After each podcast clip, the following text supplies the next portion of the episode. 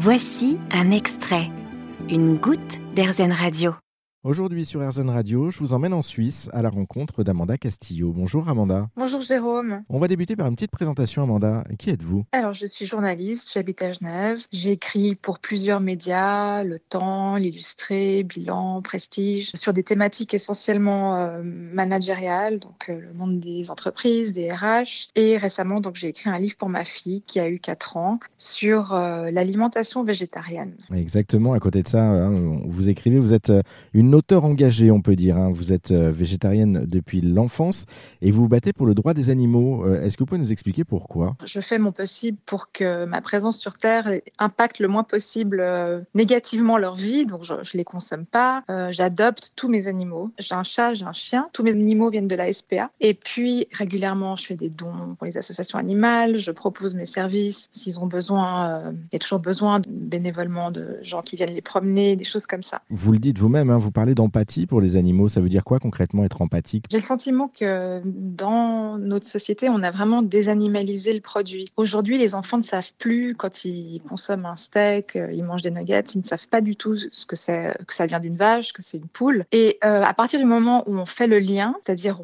on, explique à l'enfant, là, l'empathie se fait automatiquement. On n'a même pas besoin de, de la créer. C'est quelque chose de naturel chez l'être humain. Quand on est au contact d'animaux, tout de suite, on ressent quelque chose, on, on communie avec eux, on les regarde dans les yeux. euh, toutes les personnes qui ont des chats et des chiens savent euh, ce que c'est que l'empathie pour les animaux. Alors ensuite, donc quand on va à la ferme, ma fille va souvent, vient souvent avec moi à la ferme et ben, je lui explique. Voilà, ça c'est donc une vache et c'est de là d'où vient le burger. Et je fais le lien entre ce qu'on met dans l'assiette de ses camarades, puisqu'elle en mange pas, et l'animal. Bah, une fois qu'on a fait le lien, je peux vous dire qu'il y a très très peu d'enfants qui ont envie de goûter aux nuggets, au steak, à tous ces produits carnés, au bacon. Et euh, donc c'est ça en fait, c'est faire le lien. Ouais, Et du coup, se, se rendre compte et- effectivement qu'il y a un être, en tout cas derrière euh, ce qu'on mange euh, également. Je le disais, Ouais. vous êtes euh, auteur, vous avez donc sorti l'an dernier ce conte intitulé Une drôle d'aventure dans mon assiette, paru aux éditions du Cèdre. En voici d'ailleurs un petit extrait, euh, je, je vous le lis, cet extrait, vous me direz après euh, pourquoi cet extrait en particulier fait, fait tilt. La fillette emmena Louis à l'arrière de la ferme où se trouvait une table couverte de mets délicieux. Il y avait là plusieurs gâteaux si appétissants que Louis eut très faim rien qu'en les regardant. Après quelques bouchées, il demanda cependant où est le poulet rôti. Ce passage, il est intéressant parce qu'en fait, ce que j'ai voulu montrer par là, c'est que la cuisine végétarienne peut être très festive, extrêmement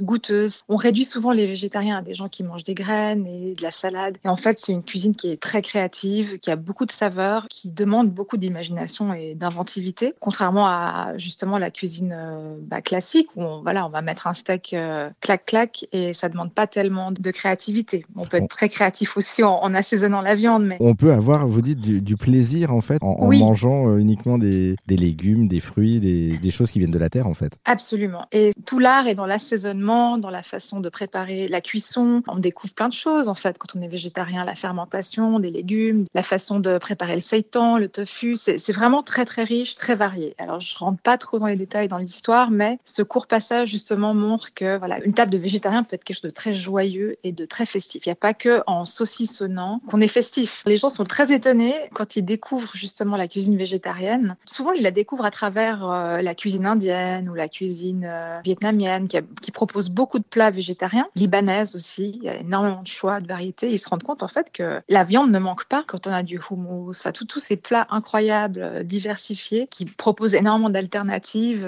Une aubergine, ça peut se cuisiner de mille et une façons. Donc voilà, les gens sont toujours très étonnés. Et, vous, votre plat comme ça, j'allais dire un plat entre guillemets signature, quelque chose qui vous a marqué euh, de votre enfance, quelque chose que vous adorez manger, c'est quoi votre plat fétiche? Bon alors moi, je fais vraiment partie du cliché.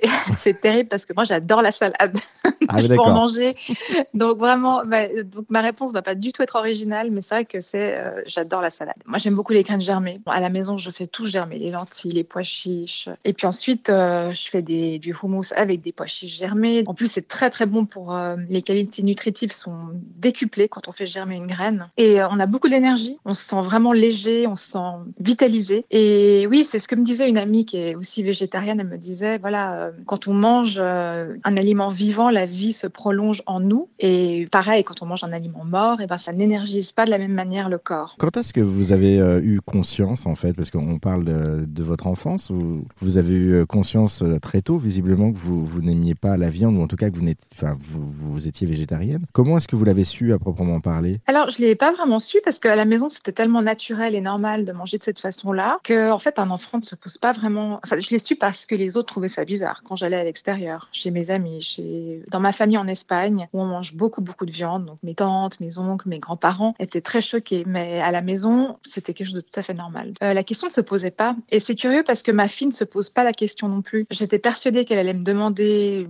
pourquoi est-ce que euh, nous, on mange pas de viande et euh, finalement, est-ce que je peux goûter ce qu'il y a dans l'assiette de mon petit camarade parce que lui, il a l'air de trouver ça très bon, son nugget. Mais elle m'a jamais demandé ça. Et au contraire, elle me dit merci maman de ne pas m'obliger à manger des petits animaux parce que je les trouve très sympas.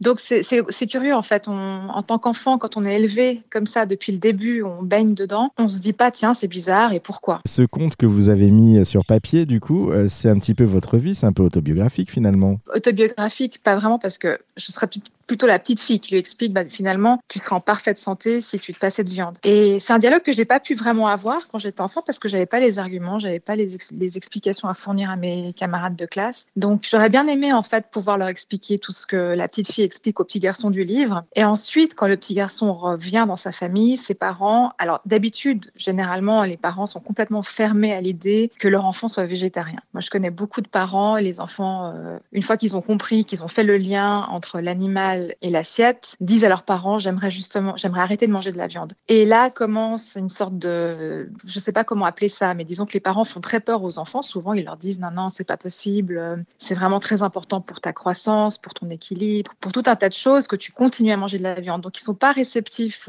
à la demande de l'enfant et ça c'est important pour moi de le mettre dans le livre parce que quand je lis cette histoire à ma fille, je lui explique que les réactions qu'elle a de la part de ses amis ne viennent pas d'eux en fait, ça vient d'un discours parental à la maison.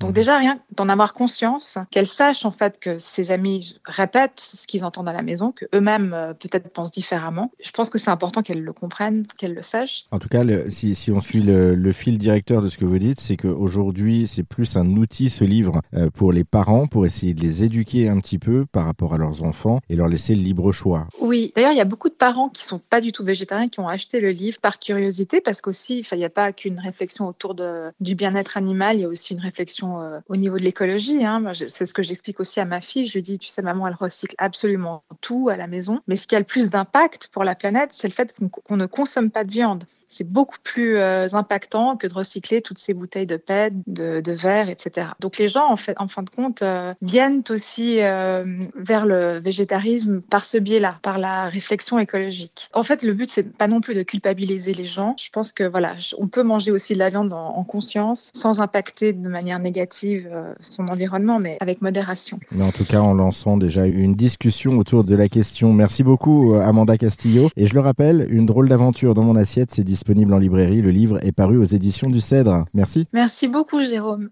Vous avez aimé ce podcast Erzen? Vous allez adorer Erzen Radio en direct. Pour nous écouter, téléchargez l'appli Erzen ou rendez-vous sur erzen.fr.